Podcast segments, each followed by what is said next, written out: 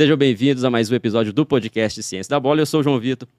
Estou aqui para trazer mais um convidado especial, hoje no ao vivo, tá? Hoje vai ser bem interessante, um convidado especial para a gente falar sobre análise de mercado, falar sobre scout e muitos assuntos referentes a, a esse tema.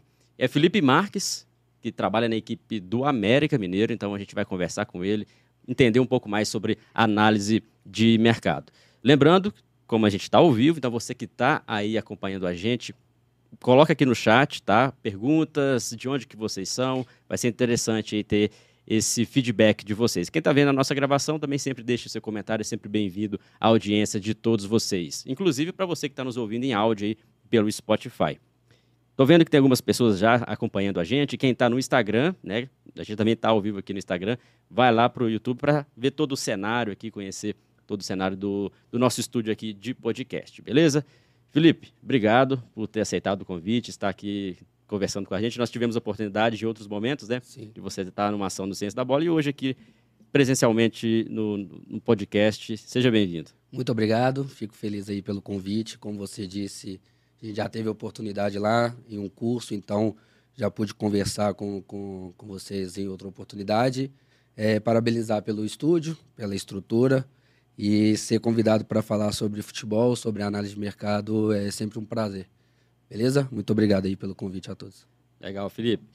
Como eu sempre peço aos convidados quando vêm ao podcast é para falar um pouco da sua formação, mas eu queria antes disso saber um pouco da atuação, do que você faz hoje no América, na equipe profissional, que é a profissão de analista de mercado. Como que é essa profissão? Tem algo a ver com scout, com análise de desempenho, com análise tática? Como que é? Então, eu sou analista de mercado no Profissional da América, completar dois anos.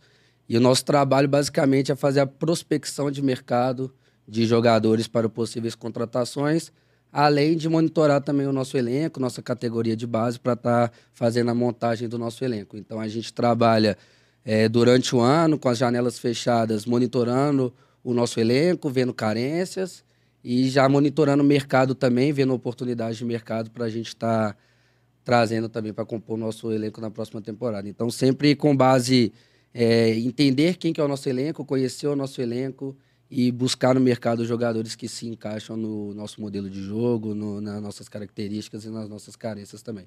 Então, é basicamente acompanhar e prospectar jogadores em diferentes competições. Então, o setor de análise, ele envolve também é, a análise de mercado, onde você observa não só a equipe do América, né?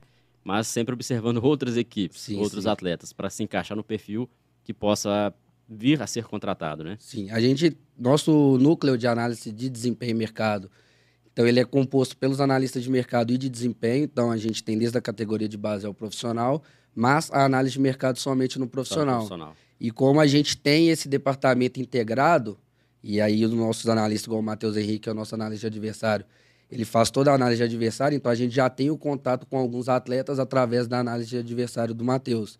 Então a gente tem alguns processos para monitorar esse mercado através de visualizar as competições, é, visitar jogos em loco, é, números pela, pelas plataformas também, então a gente consegue fazer esse filtro e o monitoramento de adversário. Então hoje todo mundo que vai enfrentar o América, ele é monitorado de alguma forma. Então a gente já monitora esse atleta primeiro com os meninos da análise de adversário, e aí a gente é, identifica alguns nomes que, que têm o potencial para estar tá vindo para o clube. E no dia da nossa partida, esse atleta ele é analisado também, ele é observado pela análise de mercado do clube.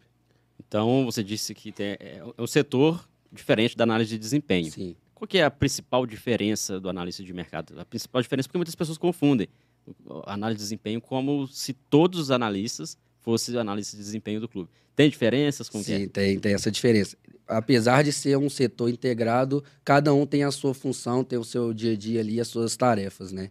Então, a análise de desempenho ela é dividida nos analistas da equipe. Então, hoje a gente tem o Cláudio, que é o analista do, do nosso treinador. Tem o Renato Benata, que é analista da equipe também.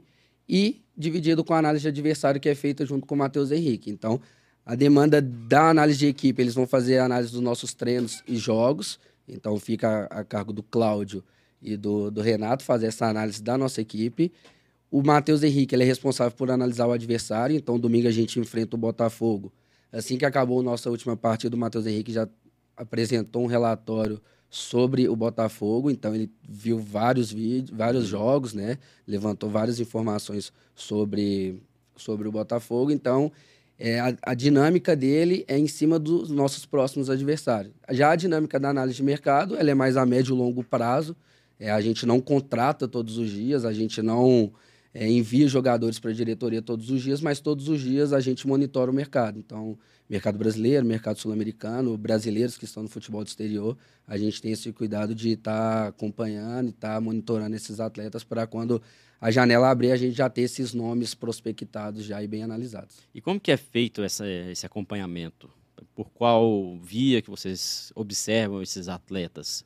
Em jogos, treinos, vocês têm acesso também a todos esses materiais de treino. O jogo a gente sabe que é, em alguns campeonatos é mais fácil ter acesso do que outros, é, mas treinamentos já é mais complicado. Sim, é, situações como Série A, Série B, principais competições sul-americanas, igual você disse, a gente já usou a Scout, então a gente já filtra pela plataforma as partidas e aí fica mais fácil, a gente consegue ter várias informações, né, diversas informações sobre esse atleta e a gente acompanha a partida é, em câmera fechada e, quando necessário, solicita é, aos analistas das equipes uma câmera aberta para a gente ver com maior detalhe. E aí é fácil conseguir essas, essas informações de câmera aberta dos analistas? Então, na Série A, todos o, tem um grupo onde eles compartilham os jogos, os, jogos ah, os, os, analistas da análise de desempenho. Então, através da análise de desempenho, a gente consegue ter é, diversos jogos em câmera aberta.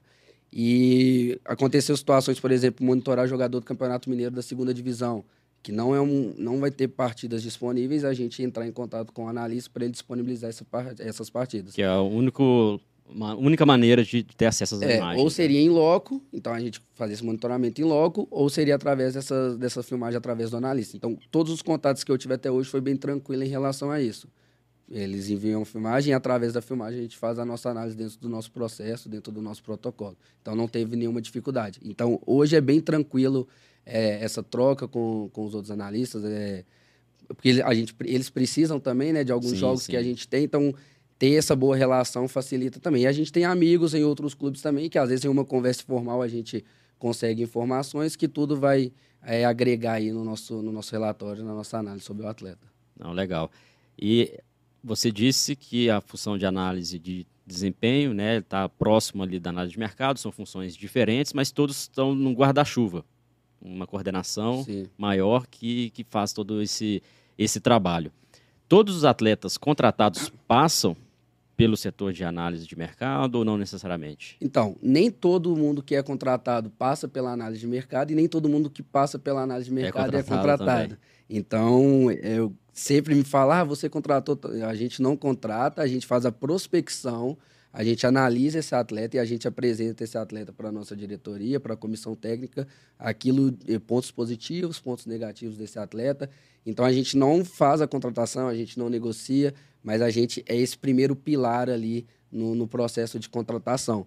E, e a gente hoje é coordenado pelo Bernardo Lima, né? Você falou que a gente está dentro ali do, do guarda-chuva. Então, o nosso núcleo era coordenado pelo Michael Bapadilha, que já participou aqui com vocês Sim, também, que hoje está no Santos.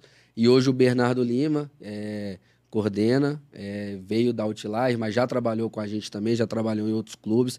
Então, ele tem esse papel aí de coordenar tanto a análise de desempenho, tanto a análise de mercado. Então, é, evolução dos nossos processos, como ele chegou agora, vai completar aí um mês é, pegando os processos que estavam sendo feitos, alguns processos eram desde a da última passagem dele no clube, então avançando nesses processos, com a vivência que ele teve em outros clubes, com a vivência que ele teve na Outlier também, é, conseguindo avançar com a gente em alguns pontos aí. E a gente hoje está com mais analistas do que, que a gente estava antes, então a gente consegue é, a, é, avançar em alguns pontos que, que, que a gente queria avançar antes e não era possível. Importante nesse trabalho, porque dá um é, uma autoridade maior também para alguns atletas que potencialmente poderiam estar, ou vão estar no, no clube em breve, esse trabalho de análise de mercado. Só lembrando, pessoal, a gente está ao vivo, né? Então, quem está acompanhando a gente na gravação, em vídeo ou até mesmo em áudio, a gente está fazendo esse episódio ao vivo. Então, quem está ao vivo com a gente, estou vendo que tem algumas pessoas acompanhando no YouTube, outros aí no Instagram, pode mandar mensagens, tá? Aí no chat, mensagens, perguntas caso vocês quiserem saber um pouco mais sobre análise de mercado, análise tática, análise de desempenho, a gente também vai abordar esses assuntos, ok? É, uma dúvida que o pessoal sempre tem, Felipe, é em relação a como se tornar um analista e principalmente como ser um analista de mercado. Como que foi a sua trajetória de forma breve? Quais foram os desafios e o que, que você buscou de conhecimento para poder conseguir atuar hoje nessa, nessa profissão? Perfeito. É, quando eu entrei na faculdade, é, minha vontade era trabalhar com futebol. Então, é, eu via ser treinador, ser um auxiliar, preparador físico, uma coisa muito distante. E aí eu tinha essa dificuldade de saber onde eu me encaixaria ali dentro do futebol. Então, sem a vivência universitária, é, eu não tinha um norte para onde seguir. E aí, através do, do SPF, que é um, que é um encontro científico que tem na PUC Minas, onde eu, eu sou graduado, é, foi apresentada a análise de, de desempenho e de mercado pelo Isaac, Isaac Silva, que agora está com a gente lá na América também, retornando. O Matheus, que também é o nosso analista feminino, eles já conheciam a área, já estavam, já tinham feito cursos na área, já estavam iniciando sua trajetória profissional e fizeram essa apresentação para a gente é, através do professor Marcelo Vilhena, hoje no, no São Paulo.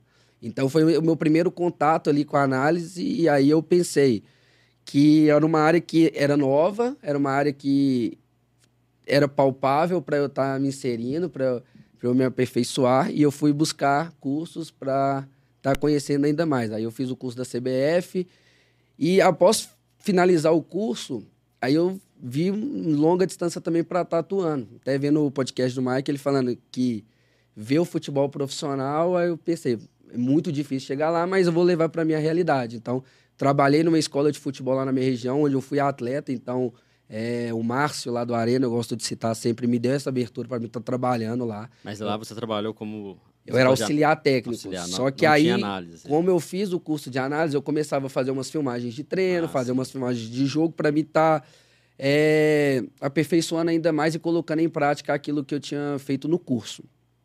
É, no ano de 2020, 2019, iniciou o Campeonato Mineiro Sub-15, Sub-17 o Marcelo Rossi, que hoje está no Cruzeiro, era treinador do Novos Horizontes, e ele precisava de um analista. Então é um clube que não tinha estrutura, é, treinava em campo do, é, da prefeitura de Betim, então a estrutura bem limitada, mas ele via a importância na análise de desempenho.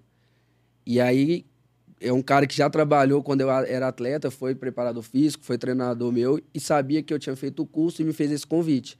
Então eu saí dessa escolinha quando eu, é, que eu era estagiário, recebia, era remunerado para ir para um desafio no Novos Horizontes, onde que eu não ia ser remunerado, ia ser um trabalho voluntário, só que eu ia estar tá atuando na área na qual eu queria trabalhar futuramente, na qual eu estudei. Então eu vi como uma oportunidade estar tá saindo de um de uma escola de futebol, que é muito importante esse processo, Sim, participar de escola de futebol, do dia a dia, dos treinos, ver a evolução dos meninos, trabalhar com diferentes idades, é muito importante para estar tá trabalhando no futebol profissional, ter essa vivência também.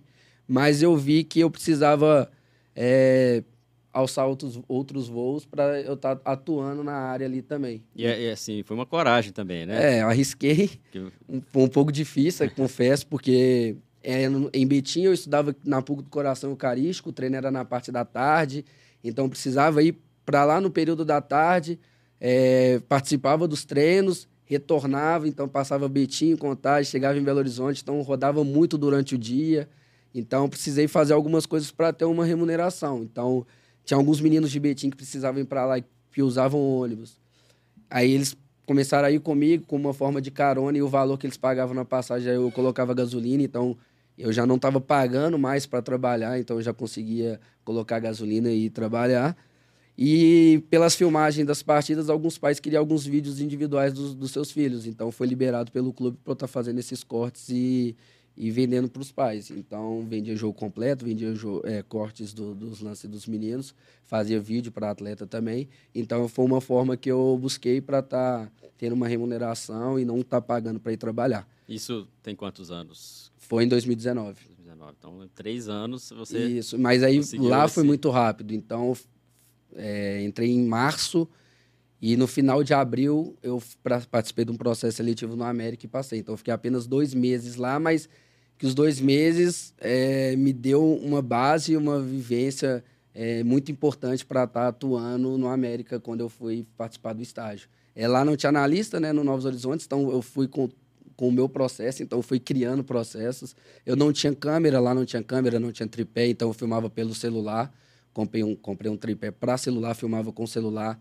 Não tinha projetor, não tinha televisão no campo, então eu levava a televisão de casa Caramba, nos dias então... de passar a filmagem. Você criou todo é... um processo. Pegava a televisão da minha né? mãe, colocava no carro, levava para o vestiário, colocava na cadeirinha de, de plástico, pendrive na televisão, que também não tinha o computador, não tinha notebook, então passava do computador mesmo em casa. Então, é, foi um momento difícil, mas que quando eu cheguei numa estrutura do América, eu já me virava com, com um pouco lá, então eu fui pegando o que eu já tinha do Novos Horizontes, essa experiência minha, dentro do processo que já era feito no América, e aí, eu, em maio de 2019, eu ingressei na América como estagiário na categoria sub-15, depois sub-17, depois fiz estágio no profissional também. Não, isso foi no intervalo aí de mais ou menos cinco anos? Né, desde, é, desde o início da, da, da, graduação, sim. E o seu sonho, assim, sempre foi ser um analista profissional, foi percalços mesmo da vida? Meu sonho era trabalhar com futebol, independente da área. Mas treina, treinador, né? Muito, ah, princípio pessoas... treinador por causa que a única... A única visão. É o único personagem que a gente né? vê ali e aí a gente acha que é somente essa, essa área de trabalho. Então, é... eu pensava em trabalhar com futebol, independente da área. Quando eu jogava, eu treinava, ia para os jogos e no dia das categorias mais novas eu pedi o treinador para ir para ajudar no vestiário, da camisa. Entender também e, todo o processo. Então eu já, desde novo, eu já participava muito dessa parte, nessa escolinha que eu joguei, que eu trabalhei. Época de escola, tinha os campeonatos escolares, aí o treinador não queria montar o time. Eu pedia para montar o time, ele só acompanhava a gente. Então, desde cedo, sempre é, vivendo, respirando futebol 24 horas, eu é, botava na frente para fazer as coisas e participava. Então eu queria trabalhar com futebol, mas não sabia como. E aí conheceu a análise. E aí conheci a análise a princípio de desempenho, depois eu fui vendo a análise de mercado. É, hoje a análise de desempenho evolui bastante, mas ela é uma área bem avançada já. E a análise de mercado ainda está avançando, mas ainda tem igual tem clubes de Série A que tem um analista, tem clube de Série A que não tem nenhum analista de mercado. Então é uma área que tem muito espaço ainda para atuar. E há três, quatro anos atrás tinha mais espaço mais ainda. Espaço então, ainda. conhecer essa área, me qualificar para trabalhar nessa área foi, foi bem legal. E hoje em dia a gente vê que a análise tática, análise de desempenho, todos os setores envolvidos com análise está crescendo muito, não só nos grandes clubes. Sim. Inclusive categoria de base também, clubes médios e pequenos. O que, que você acha que. Por que, que desse boom nos últimos anos dentro da análise? Porque se a gente for olhar 10 anos atrás, ainda era aquele chamado scout, né? Sim. Que era apenas, às vezes, ali uma análise notacional, sem ter um, um conceito específico de análise, né? Hoje a gente já tem vários analistas, inclusive alguns jogadores tendo analistas táticos de forma individual Sim. também, né? Que tem um trabalho interessante e o link com, com os analistas dos clubes. Mas a que se, que se deve isso, essa, esse boom nos últimos anos? Então, muito através da, do acadêmico, né? Então, quando a gente está na universidade, quando a gente inicia, a gente vê que é importante sim estudar o futebol, a gente precisa entender. Então, não é mais entregar a camisa e jogar. Então, a gente precisa entender o futebol e muitos treinadores viram a importância da análise de desempenho. Então, pegando de cinco anos para cá, várias entrevistas de, de treinadores citando a análise de desempenho, citando o analista que deu alguma informação sobre o adversário que foi importante na criação da estratégia.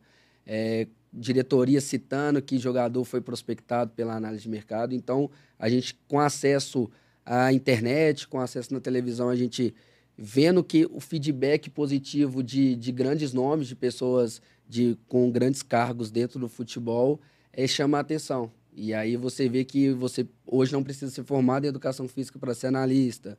Você faz algum curso, pessoal que tem muita facilidade para mexer no computador, edição de vídeo, fica mais à vontade para trabalhar nessa área. Então, é muito por, por isso que, que teve a evolução ali na análise de desempenho. E por ter vários analistas aí é, é, passando por, por grandes equipes, né? Então a gente vê, igual, gosto sempre de citar o exemplo do Arthur, estava no América, Ceará, Atlético Paranaense, agora Flamengo, o próprio Henrique, que trabalhou com a gente também, Bahia, Desportivo, Flamengo. Então, a gente vê que tem uma rodagem muito grande nos clubes, profissionais se qualificando bastante, o clube vendo a importância do setor de análise de desempenho e de mercado.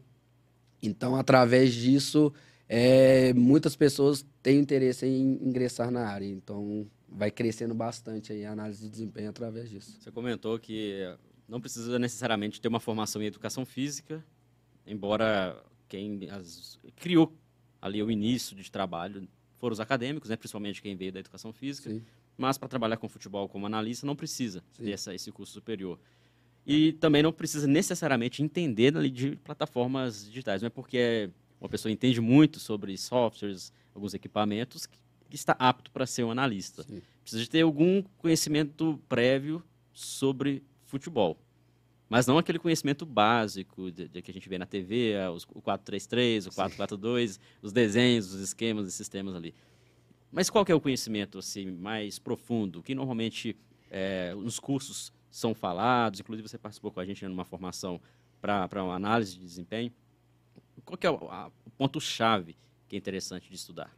E é importante falar que não é, digamos, obrigatório ser formado em educação física, mas vários processos seletivos é um pré-requisito. Então, não é regulamentado, você não precisa ter o CREF, por exemplo, mas no nosso processo seletivo no América, por exemplo, para estágio é obrigatório, para contratação é obrigatório também. Então, diversos clubes vão ter esse cuidado de trazer um, um profissional com a formação em educação física. É, esses quatro anos, cinco anos de faculdade aí já dá uma vivência, uma experiência legal. A leitura de jogo é entender, entender os momentos do, jo do jogo, entender a individualidade do atleta. Quem trabalha na categoria de base, entender que o que se cobra no sub-20 não vai se cobrar no sub-15, entender que com, com, a, com o passar dos anos, com, com o atleta mais velho, você já pode cobrar mais, mas que no sub-15, às vezes, você tem que ter um cuidado para não desperdiçar um atleta por determinada situação. Então, o principal de tudo é você ter a leitura de jogo, entender o jogo, ou você falou, não olhar e falar, ah, o time joga no 4-3-3, então beleza, vamos armar nosso, nosso esquema aqui para jogar contra o 4-3-3. Como que esse time pressiona? Esse time pressiona é, é, o bloco alto, então marca a gente lá em cima, como vai ser a nossa saída, como que o time se comporta no tiro de meta, na primeira fase de construção, tem alguma jogada de, de bola parada, então destrinchar o jogo, o, os jogos nos seus momentos e ter essa, essa noção, essa leitura que cada clube vai jogar de uma forma, cada jogo você vai ter que analisar de uma forma e criar protocolos para isso. Então, é, eu preciso ver o, como que é o, o, time na primeira fase de construção, na segunda fase, como que o time se comporta no último terço, de forma individual, como que esses atletas se comportam. Então, é bem, é bem complexo, não é só um, a plataforma de jogo que é, que é o principal, não. É bem diferente de só assistir um jogo e comentar duas linhas de quatro é, que... Não é, um, não é um videogame, não é um Brasfoot que a gente vai jogar Brasfoot, e bem lembrado. Beleza, muito bom essa primeira parte do, do podcast. Vamos dar aqui uma pausa, tem comentários aqui. Vamos só ajeitar também. E quem está no Instagram, chegando. Porque no Instagram a gente não consegue pegar aqui a mesa toda. Então quem está no Instagram aqui abaixo aí, ó. Estamos ao vivo no YouTube. Então você que está no YouTube, tem algumas pessoas acompanhando a gente. O Luca Arcanjo falando que você é um grande analista. Parabéns, Felipe Marques, que é referência na área. E o Vitor Lima, acho que você conhece o Vitor Lima. Vitor Lima dizendo que, que, que, você nunca jogou futebol, né? Talvez está brincando com você aí.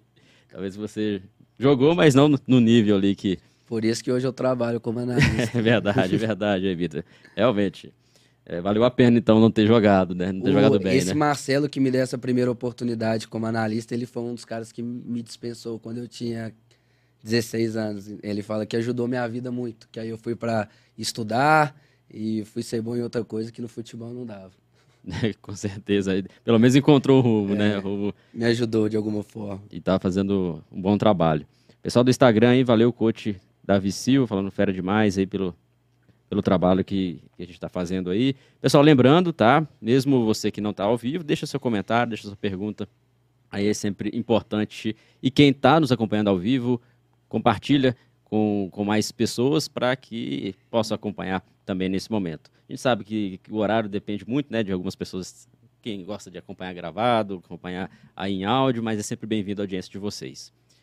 Vamos dar sequência a entender um pouco mais sobre análise de mercado. Eu fiquei curioso também para saber como que é o seu dia a dia. Você analisa os jogadores de outras equipes, é, o que basicamente você olha nos, nesses jogadores que não são do América? Ok. É, no dia a dia eu tento organizar é, minha, minha semana. Então eu, eu, essa semana eu organizo o que eu vou fazer na próxima semana. Então eu já seleciono as competições alvo. Então quais são as competições que a gente vai estar tá, é, monitorando ao longo do ano e ao longo, ao longo das semanas eu vou é, selecionando partidas para estar tá observando é, esses atletas. Os atletas, eu tenho no meu dia a dia também a função de monitorar os atletas emprestados. Então, hoje o América tem alguns atletas emprestados que a gente precisa monitorar esse atleta para dar um retorno para a diretoria. E vendo atletas de outras equipes, a primeira filtragem, a primeira prospecção é ver a partida. Então, vejo a partida de forma aberta, observando realmente o jogo e vendo alguns pontos que se destaquem. Então, é, através do jogo, eu vejo alguns atletas que estão tendo um desempenho melhor, estão se destacando, seleciona esse atleta, então ele entra para uma base de dados é, mais básica, então ele se destacou em alguma partida, entra para uma base de dados mais básica, e ao longo da competição e ao longo das semanas, a gente pega essa base de dados e vai ver esse atleta de forma individual. Então, monitorei o Campeonato Brasileiro da Série B, vi que se destacou nos jogos que eu vi 12 laterais esquerdos. Então, eu vou separar uma semana ali, três dias na minha semana, para estar tá vendo os laterais esquerdos dessa competição. Então, como que esse atleta se comporta na fase defensiva, se ele é um atleta que ofensivamente joga por dentro e por fora. Então, eu pego algumas características que a gente julga importante para para o nosso modelo de jogo. Uhum. Algumas características importantes são relevantes para a posição. É, crio dentro do meu protocolo, crio o meu protocolo com essas características e vejo se o atleta executa, se ele não executa, por que ele não executa, se ele está inserido em um contexto onde não é favorável, onde não é pedido, onde ele não é estimulado. É, se ele não executa, se ele tem potencial para estar tá executando. Então a gente vai pegar um atacante. O atacante ele é móvel, ele é referência. Então eu tento sempre traçar um perfil para o atleta. Então eu vejo o atleta, vejo as características dele, através dessas características eu tento traçar um perfil para eu conseguir diferenciar esse atleta. Então é muito raso eu chegar na diretoria e falar que eu tenho oito atacantes com potencial de vir para o clube. Mas quais são as diferenças desses oito atacantes? Essas diferenças então, eu estou na dúvida entre o João e o Felipe. Qual que é a diferença dos dois? Ó, o João ele é um atacante de referência, ele é um jogador de área, um jogador que vai ter um jogo aéreo, então ele vai ser um jogador de última linha ali. O Felipe já é um jogador mais móvel, então é um, ele é um 9, ele é um atacante, mas ele é um cara que joga no corredor central e lateral, é um cara que vai baixar entre linhas. Então eu preciso traçar um perfil para mim conseguir é, diferenciar esse atleta e conseguir apresentar esse atleta também para a diretoria. Então, mas, mas, antes disso, você faz também uma análise dele na equipe que ele joga, de isso. acordo com o modelo. essa análise é feita na equipe que ele joga. Aí então, depois disso, individualmente. Eu vejo ele na equipe que ele joga através da filmagem, através é, da observação em loco que eu faço dele, que eu traço quais são as características e quais, qual que é o perfil desse atleta. Às vezes é um atleta que ele é um extremo com perfil agudo, que vai para dentro, ganha fundo, só que a equipe que ele atua hoje, ele não tem essa função. Então a gente tenta identificar se ele tem características, se ele tem potencial para estar tá executando isso, já que a gente gosta de extremos que ganhem fundo, por exemplo. Então. E essa é... característica é do treinador. Do, essa característica que a gente gosta, por exemplo, de um extremo isso. que ganha fundo. Então, gente, eu trabalho muito com é, a, o clube, né? Então, então é, o clube já tem uma. Eu sou anal... É, a gente tem um, um, material, um documento onde a gente tem algumas ah, características é, por posição. Então, isso foi feito lá atrás, desde 2019, com o Cauã de Almeida, congresso técnico com, com os treinadores do profissional e da categoria de base, e a gente segue esse documento. Então, é, eu sei o que eu preciso olhar no lateral. Então, que, quais são as, as, características do lateral que me chamam a atenção e que são importantes para o jogo? É, o Cauã de Almeida, a dissertação dele de mestrado, inclusive, é disso. As competências posicionais desse atleta, das características. Então, ele pegou os top de cada posição e viu as características que se assemelhavam entre eles e o que era importante para esses atletas. Teve pesquisa também, né? É, questionário com alguns profissionais da área, debatendo algumas características importantes para cada posição. Então, isso para a gente virou um documento que a gente segue. Então, o lateral ele joga por dentro por fora, é uma, é uma característica que é importante para o lateral. O lateral ele ganha fundo, o lateral ele tem cruzamento 3 quartos. Então, o lateral ele é, é, tem força para vencer duelos, ele arrasta. Então, são características que, a partir do vídeo, a partir da observação, eu tento ver se esse atleta executa essa ação e, através disso, eu traço um perfil para esse atleta também para me nortear. Por exemplo, atacante, a gente tem algumas nomenclaturas como é, referência, móvel, finalizador e físico. Eu posso ter um atacante referência finalizador, por exemplo. É, hoje teve a convocação e aí muita gente fala a questão do Pedro, por exemplo, é, por que é convocado, quais as características. É, ele tem uma característica de ser um atacante referência, foi até um, um, uma pergunta feita para o Tite após a convocação, e ele falou exatamente isso, que é uma característica que não é fácil de encontrar no mercado que é, ele até citou o Fred, citou o Pedro Raul do, do Goiás, que são aqueles atacantes de área, aqueles atacantes nove mesmo, e eles têm esse perfil de referência. Não impede o atacante ser um, um referência finalizador, por exemplo. Finalizador é aquele cara que tem aquela versatilidade para finalizar, finaliza de direita, esquerda, antecipa o adversário. Então a gente tenta, através das características, traçar um perfil para esse atleta para através disso a gente conseguir nortear para a nossa comissão técnica, para a nossa diretoria, quem é esse atleta que a gente está apresentando, em que ele vai ajudar. É... Sempre com base em critérios, né? Sempre com base não, não é com, com, base em achismo, né? Porque o que muita gente vê na TV, né? Nada. É... Quem não trabalha com análise sem problemas, né? Mas quando a gente vê ali uma, um atacante que faz muitos gols, né? Um zagueiro marcador, mas de repente aquela visão ali é muito simplista, né? Sim. A gente tem que olhar no amplo, entender como que foram aquelas ações, onde que foram aquelas ações, né? E os critérios que, que vocês têm orientam a, a olhar para os pontos certos, né? Sim, igual hoje a gente segue esse documento do clube. Por que do clube? Porque a gente contrata jogadores por clube. clube. Claro que é, o treinador ele tem o, o, estilo dele de preferência e quando o treinador está no clube a gente vai se adaptando ao modelo de jogo do treinador. O treinador também tem acesso a esse a esse modelo do clube. É, a gente tem isso é claro no clube esse documento. Só que o treinador a gente tem que entender também o modelo de jogo do treinador. A gente não pode é, contratar jogadores é, pensando no clube e esquecendo o nosso modelo de jogo atual, porque o jogador não vai conseguir atuar no nosso modelo de jogo atual. Mas a gente tem que pensar no clube porque a gente monta um elenco com 30, 35 atletas e se o treinador não está aqui um mês, o outro treinador Sim. vai ter que trabalhar com esses com atletas. Esses atletas então, junto com a comissão permanente do clube, é feito esse trabalho.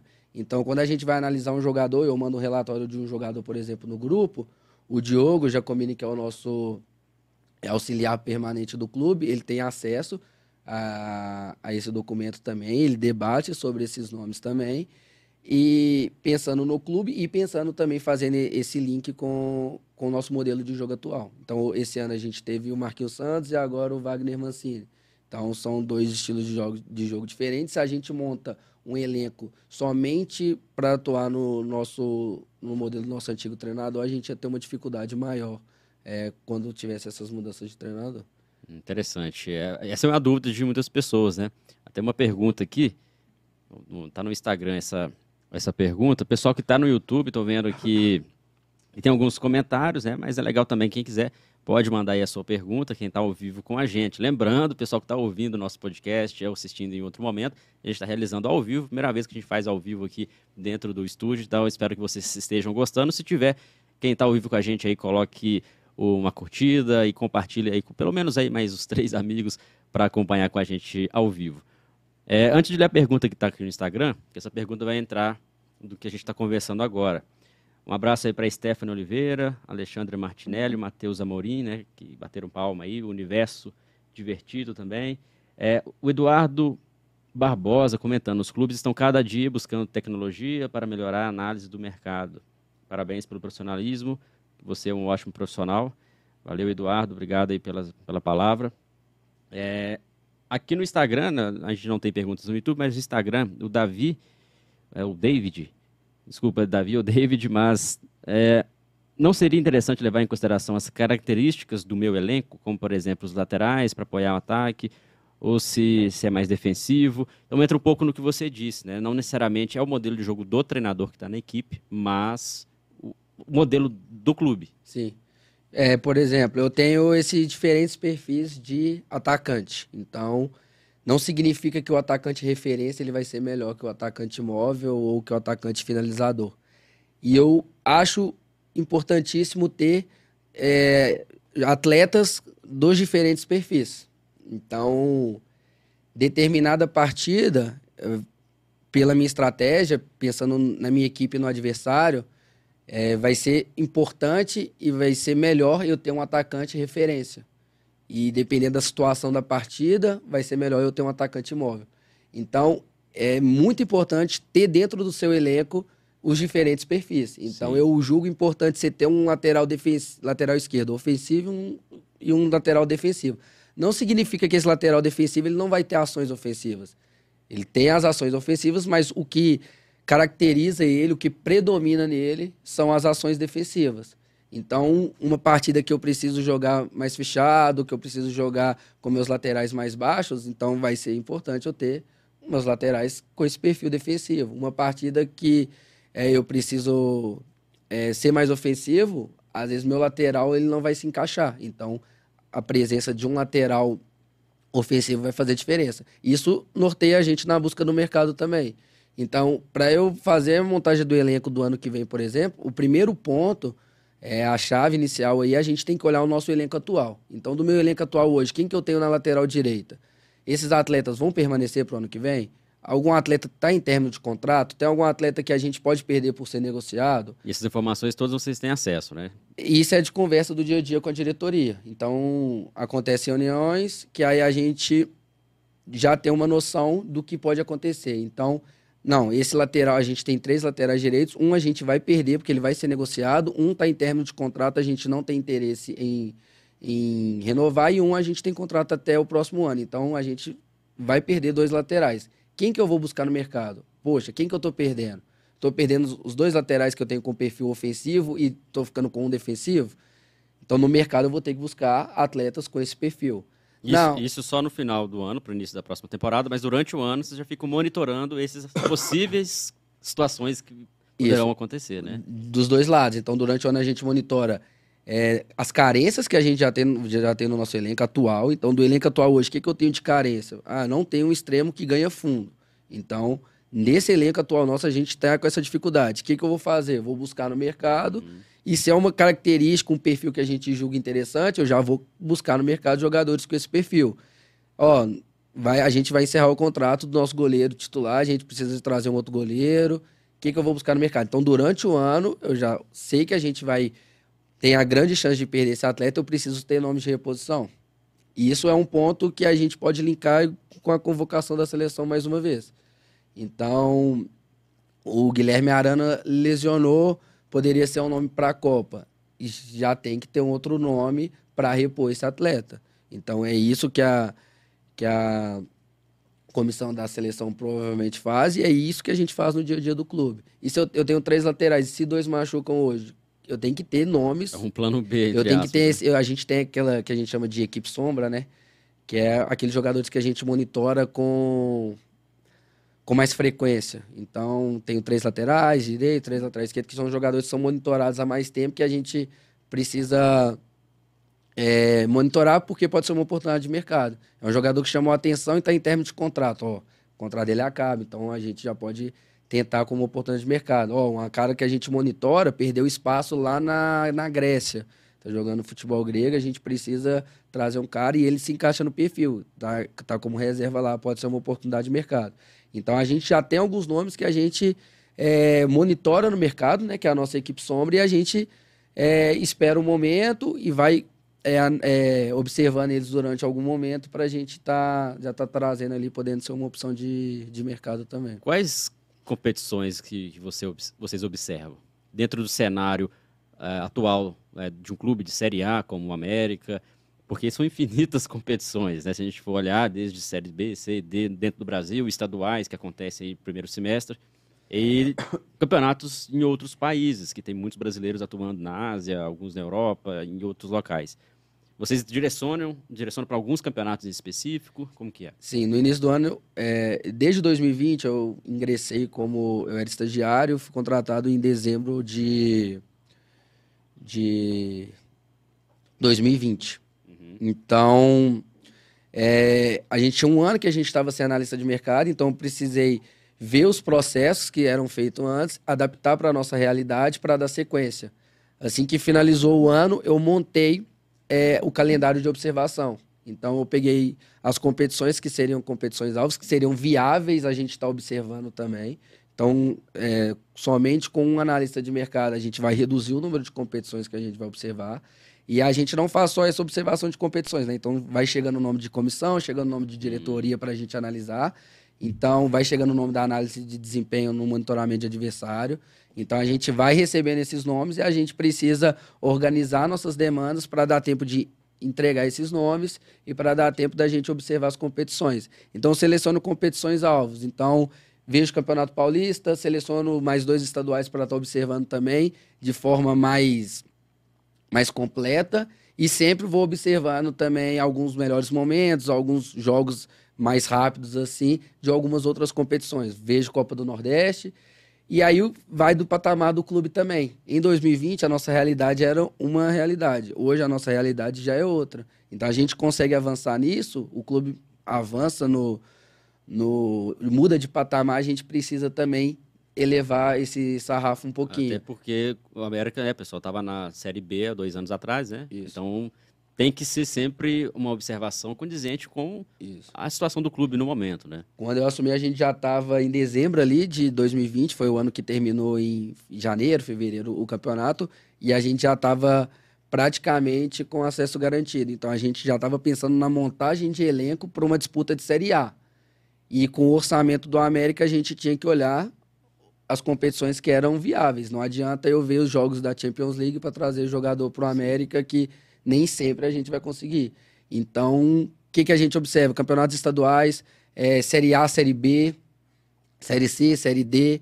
Aí na América a gente não tinha é, tanta, tanto acesso, tanta aptidão assim pelo mercado sul-americano.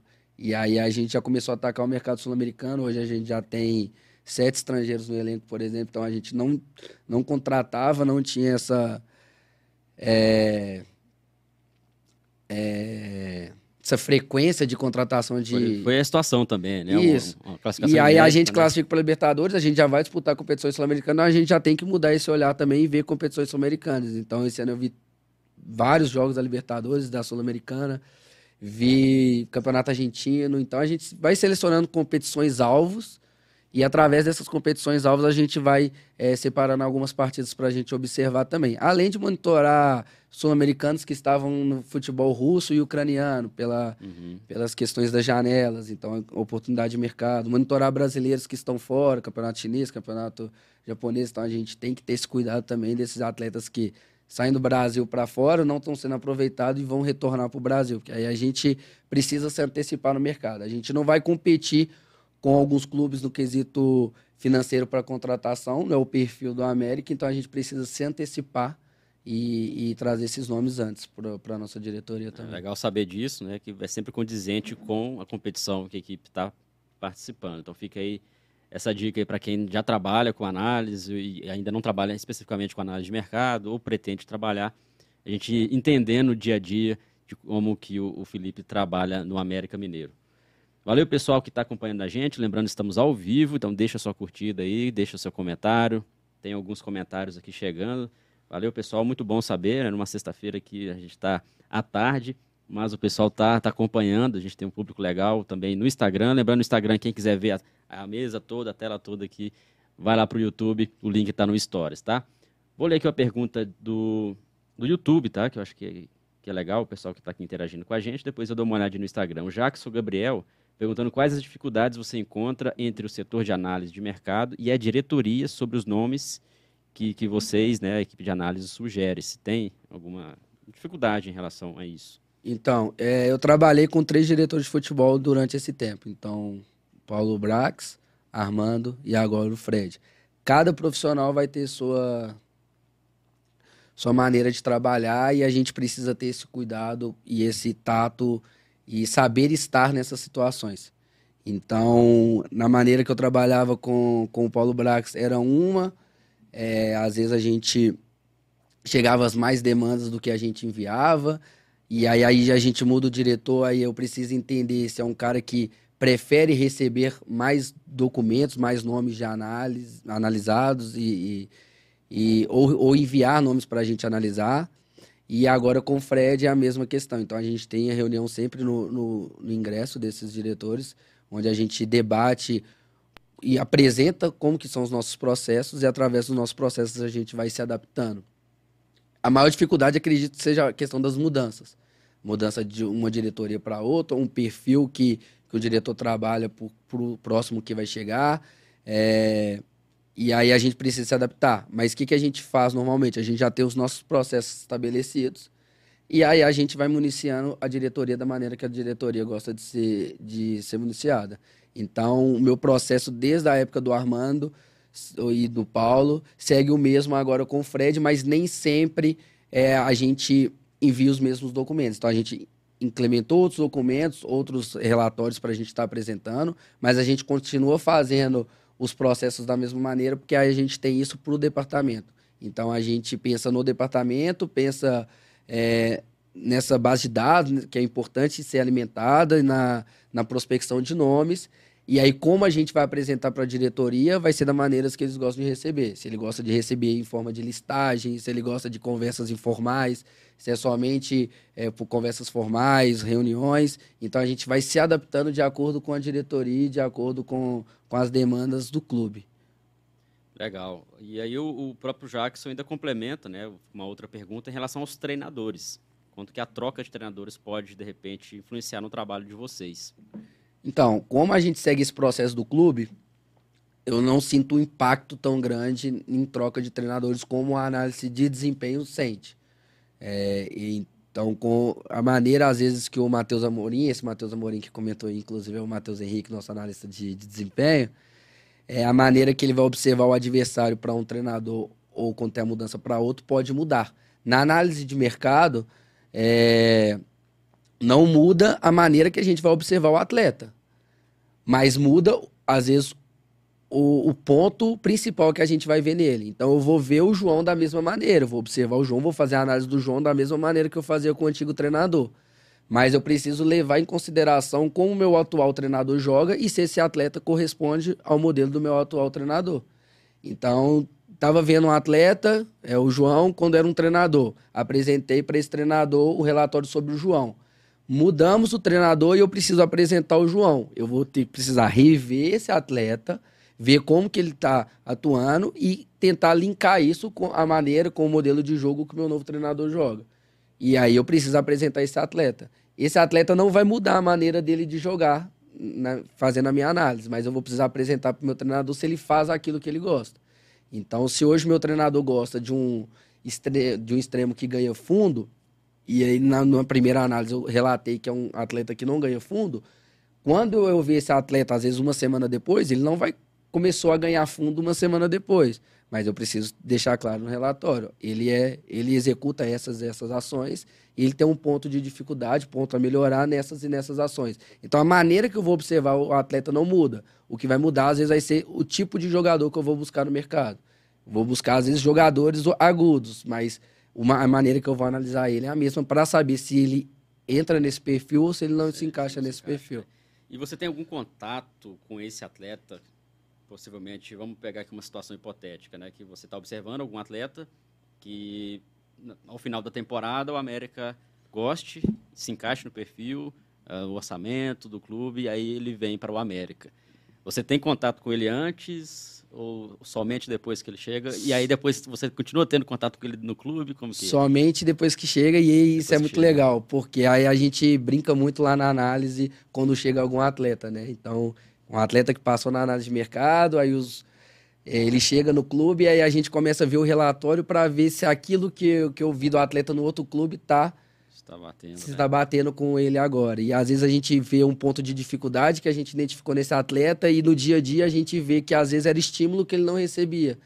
Então a gente precisa fazer um complemento com esse atleta, então a comissão técnica vai trabalhar isso, mas ver de perto, ver no dia a dia é, esse atleta que a gente analisou é muito legal, porque aí a gente vê os pontos que a gente é, viu que ele tinha melhorar, ver ele melhorando esses pontos, ver se o que a gente falou sobre as ações ofensivas dele está se encaixando, está batendo, se realmente é um jogador que se adequa ao nosso modelo de jogo. E um ponto também, quando a gente vai fazer uma análise de um atleta, a gente tenta é, relacionar ele com alguém que a gente tem no clube. Então, se eu estou trazendo um atacante, eu tento comparar ele com os atacantes que a gente tem hoje. Então, é um cara que vai vir para aposta. Quem que é o atacante hoje a aposta que eu tenho no meu elenco? Então, eu preciso fazer esse link para saber, ele está acima? Não, vai ser uma aposta que está abaixo do que a gente tem. Então, faz sentido trazer mais uma aposta? É, não, jogador para assumir a titularidade. Mas quem que é o nosso titular hoje? Vamos comparar os dois. Não, é um cara que vai entregar, é, ter as mesmas Não é características. seis por meia dúzia. É, então não faz sentido eu dispensar e trazer um outro atleta que vai ter as mesmas características. Então, é um cara que tem as mesmas características, mas ele está acima. Ele tem, tem um desempenho melhor. Então, é, é situações e situações. Então, vai depender se é um nome indicado, às vezes um nome que foi oferecido pelo empresário está livre. A gente precisa olhar com mais carinho, porque ele já vai vir. É um nome que a gente tem grande chance de trazer ele se ele se encaixar e, se- e for um jogador que seja viável é, dentro do nosso modelo de jogo, vai ser mais fácil dele vir do que um atleta que a gente precisa chegar e fazer uma oferta de compra, por exemplo. Então, sempre ter Facilita esse, mais, essa né? oportunidade de mercado e conseguir avaliar esses atletas também é bem importante. Muito bom, muito bom saber como que é o trabalho que você faz, né, sua rotina, no dia a dia. Espero que o pessoal esteja gostando, porque a- a- o analista de mercado, ele praticamente você está jogando futebol maneja da vida real, né? Sim, brincando. É o sonho que você praticamente você jogou, jogou futebol maneja Sim, quando sim. era mais jovem, Sim. ainda muito tempo que, que eu não vejo o pessoal, não sei se ainda existe futebol maneja, né? Sim. Onde você, para quem não sabe, pessoal, é o jogo lá onde você contrata atletas, né, faz propostas, simulando monta mesmo, seu elenco, monta o elenco, monta a comissão que vai trabalhar também, então você consegue contratar analistas lá no, Sim, no- sim. do jogo, então é bem legal. E aí aí eu vivi isso um pouco na prática também, né? Eu, no período de, de PUC, eu fui auxiliar técnico do Isaac, que está lá na América hoje, na equipe de futebol do- da, da Atlética, né? Da Associação Atlética de Educação Física e Fisioterapia da PUC, os touros.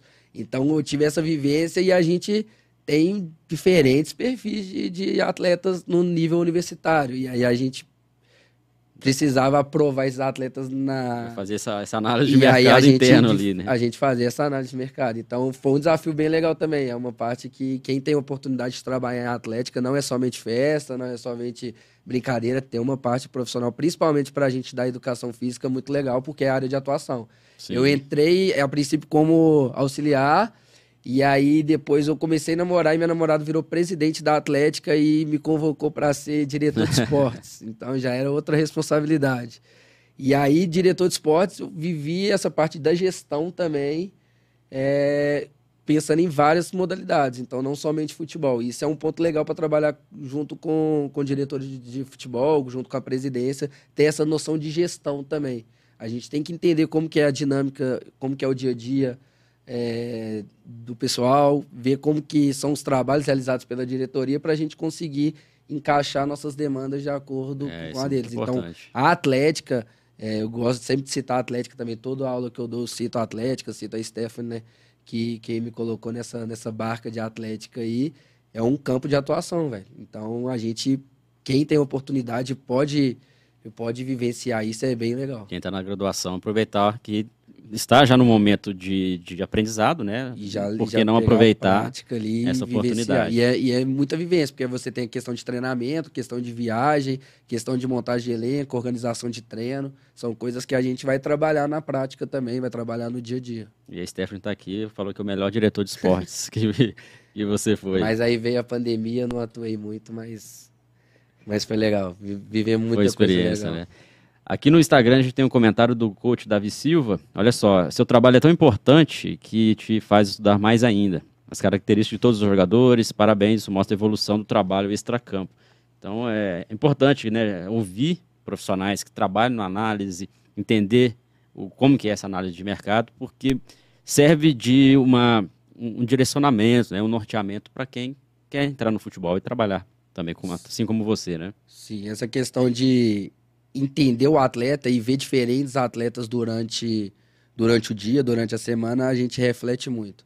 Quando eu iniciei, o nosso auxiliar permanente era o Cauã. É um cara que eu mantenho contato até hoje. É um cara que, se hoje eu trabalho como, como analista de mercado, ele, o Maico, tem grande papel é, e grande culpa nisso aí, porque foram os caras que me incentivaram e que os caras que me deram uma oportunidade de, de, de avançar e de evoluir nesse quesito. O Cauã, nessa dissertação de mestrado dele, precisava de fazer alguns vídeos sobre essas características que ele citou e que ele buscou dentro da sua dissertação. Então, ele fez esse questionário e aí viu diferentes ações de um lateral esquerdo citadas por diferentes profissionais. Mas só esse escrito vai explicar o que, que é? Não. O que, que ele fez? Fez o vídeo de cada ação, ação dessas citadas pelos profissionais. Então eu ajudei ele nisso e isso me ajudou bastante porque a gente pegou os tops do, do mundo no, por posição e foi vendo ele executando essa ação. O lateral jogando por dentro e por fora, chegando no último terço, e eu fui montando um vídeo padrão ouro é, por ação e por posição desse atleta, que deu uma, uma gama grande de vídeos que eu uso como consulta e que é um, é um material do Cauã que me ajuda e ajudou na minha evolução bastante. E esse material agora é do clube, ah, os direitos? Esse, esse material eu tinha feito antes de ser contratado pelo antes. clube, era uma coisa do Cauã. Ah, Só que esse documento que a gente segue hoje foi feito nesse período. Então, é uma coisa que a gente teve melhorias, teve avanços, mas é baseado é, nesse início. Então, é, é bem legal também ver a evolução do que a gente vai ver no atleta, e se realmente é importante. Então, teve ações que a gente colocava, que a gente tentava observar no atleta, que não era importante no, no resultado final. Uhum. Então, a gente deixa de lado isso que vai observar e começa a incluir novas ações ou é, novas variáveis para a gente conseguir observar nesse atleta, né? Não ver somente a árvore ali, ver todo... Ver todo a floresta é... toda, né? Ver o cenário mais ampliado. Pessoal, a gente está chegando ao final do podcast, temos mais uns minutos, então quem tiver pergunta, aproveite o momento, tá? Aqui no Instagram, não sei se eu vou conseguir ler todas, né? Porque passa muito rápido aqui. Algumas no YouTube a gente está conseguindo pescar aqui. É, valeu, Eberto Silva, falando que o América agora está em boas mãos, né? O América, meu América, diz ele. Valeu, Eberto, obrigado. O Igor, nosso companheiro Igor, estava curioso para saber, ontem a gente estava até conversando sobre aquele filme do Adam Sandler, Arremessando Alto, eu acho que o pessoal já teve a oportunidade de acompanhar. Você já viu esse filme? Esse, esse último agora. Esse né? último é do atleta, é, um analista ali, um, um olheiro de basquete, né? E aí o, o, Igor quer saber, né? O Igor, que é o nosso companheiro aqui do suporte, é, se é muito parecido também com viagens, que vocês vão buscar talentos também. Como que é esse olhar do analista para a categoria de base também? Sim. É, eu, eu filme muito bom. Eu, quando eu vi, eu mandei pro, os amigos de profissão também, é. mostrando Se identificou um pouco que a gente faz ali.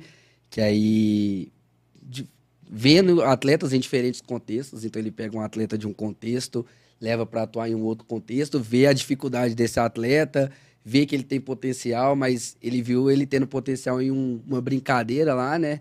No, no desafio. Então, é, esse olhar do que esse atleta poderia entregar em um outro contexto foi legal. E no profissional a gente não tem, eu, por exemplo, não tenho tanta viagem. O que, que a gente estava fazendo de monitoramento em loco? jogos do Cruzeiro e do Atlético no Mineirão, a gente tentava acompanhar em loco. Por quê? Aí a gente conseguia ver todos os clubes da Série A vão enfrentar Sim. o Atlético aqui, todos os clubes da Série B vão enfrentar o Cruzeiro aqui. Então a gente consegue ver todos os times atuando em loco e vendo esse atleta. É diferente ver o atleta em loco do que por vídeo. Que aí você vê comportamento dele, questão de instrução do atleta, agressividade do atleta, que às vezes por vídeo você não vai ver. Eu não tenho tanta viagem porque no profissional a gente tem acesso a filmagens e como eu estava sozinho, às vezes a dinâmica não dava. Mas nas categorias de base, nosso setor de captação é bem atuante nisso. Então, faz, então a captação faz viagens. Muita viagem. O Isaac, que hoje está no mercado, no ano passado ele estava na nossa captação, então era viagens, viagens, viagens, e em diferentes contextos. Então, competição de base, de clubes, competição de escolas é, de futebol de uma região, então, em diferentes contextos, e aí esses atletas selecionados vinham para BH, faziam um, um, período de testes, né? uma semana, duas semanas de teste entre eles, e aí já inseridos nesse contexto, e aí os, os destaques treinam com um grupo dentro do CT e, e fazendo mais uma avaliação. Mas então, aí os conceitos são bem diferentes do, do profissional, né? É Ou diferente, não? a gente tenta casar muito. Antes quem estava de coordenador era o Guilherme, hoje ele não está lá mais, a gente tinha um contato muito próximo para tentar linkar profissional e base porque aí facilita o nosso trabalho lá também. Hum, e aí os, os, meninos vão, é, chega no sub-14, vai trabalhando até o sub-20, a gente já vai ter um atleta que a gente gosta, que é um atleta do nosso perfil, no sub-20 para transitar para o profissional. Já vem sendo formado com a cultura do e clube. E aí sendo né? formado na cultura do clube. E o América tem esse histórico de, de formar atletas, né? A gente, a gente utiliza bastante jogadores da base, então a gente tem a nossa base bem forte. É, ajuda o nosso trabalho também. E aí a gente tentou é, juntar o máximo possível do que a gente tem no profissional com a base para estar tá ajudando os meninos lá também, né, na captação. Então tem pessoal que fica só em viagem, tem um pessoal que fica fazendo análise de vídeo de meninos da base também, que antes a gente não tinha. Então hoje tem o responsável por ver a filmagem, ver vídeo de menino da base. E mas é diferente. O que você às vezes quer no profissional, o menino sub-15 não vai ter. Então, hum. tem que ter somente esse cuidado. Eu não, não tem como eu descartar o um menino sub-15 porque ele não é agressivo para pressionar igual a gente gosta que ele é no sub-20 no profissional.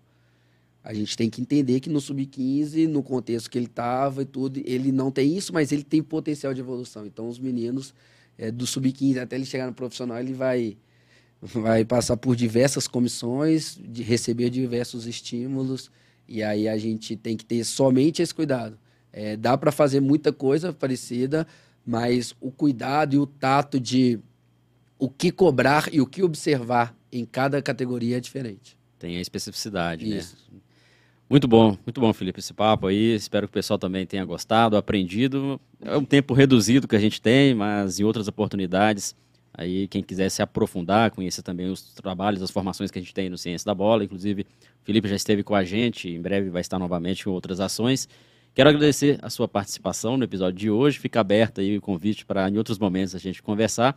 E para fechar, uma mensagem final para quem está acompanhando a gente, que é que quer trabalhar com análise, seja análise de desempenho, seja análise tática, seja também análise de mercado. Uma mensagem para é, enfrentar os desafios e buscar o rumo Perfeito. correto de aprendizado. Então, eu sempre gosto de falar no, no final das aulas que não existe a fórmula perfeita, né? Então não é porque eu larguei a escolinha e fui trabalhar como analista de graça que vai dar certo para todo mundo.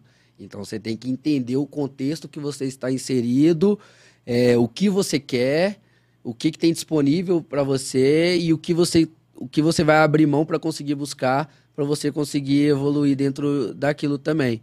Então, o principal é ser apaixonado por futebol, gostar de futebol, porque você vai ver futebol de diferentes formas, celular, televisão, computador, ao vivo. Vai ver jogo bom, vai ver jogo ruim.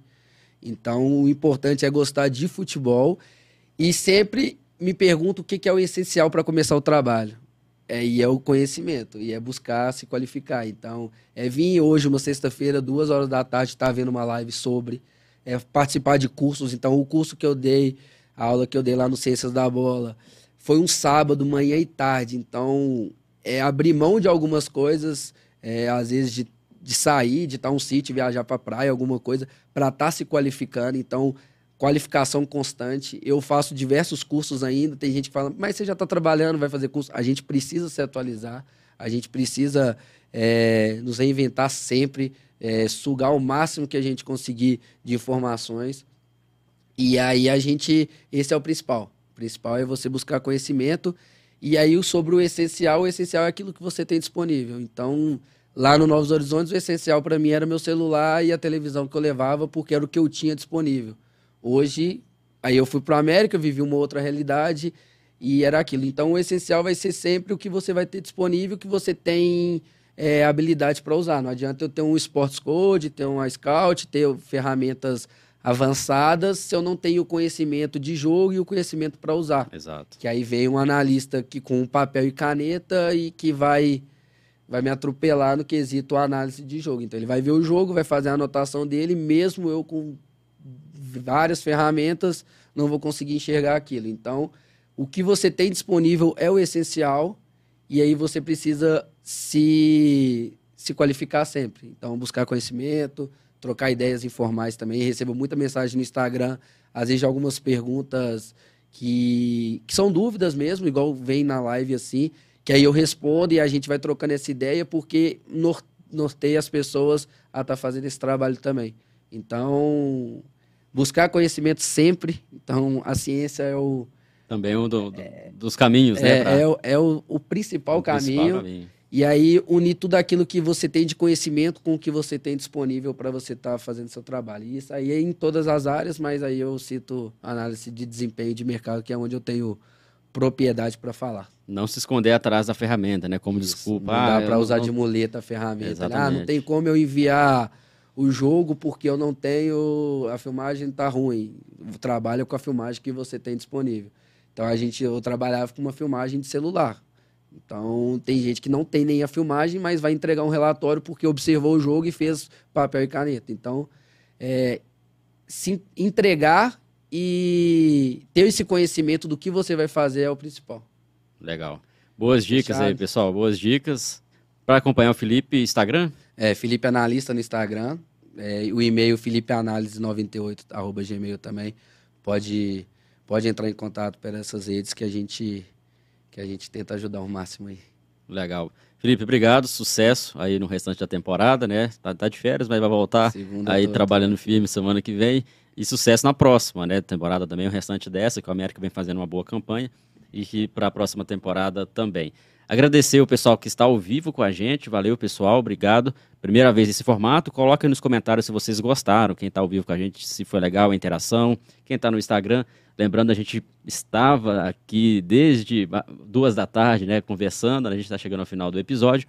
E agradecer também a você que está assistindo a gente gravado ou ouvindo no Spotify. E muito importante, pessoal, muito importante, a gente pede sempre aqui nos episódios. Não esqueça de se inscrever, quem está no YouTube, porque isso vai aumentar também ali o engajamento para que mais pessoas vejam os podcasts nesse formato. Quem está no Spotify pode marcar também ali como favorito, curtir, que é muito importante ter a audiência de vocês e, claro, vocês sempre acompanharem os novos episódios aqui do podcast do Ciência da Bola. Legal? Pessoal, muito obrigado. Na próxima semana a gente tem outro convidado para tratar sobre assuntos importantes, relevantes quanto esse aqui no Ciência da Bola. Grande abraço.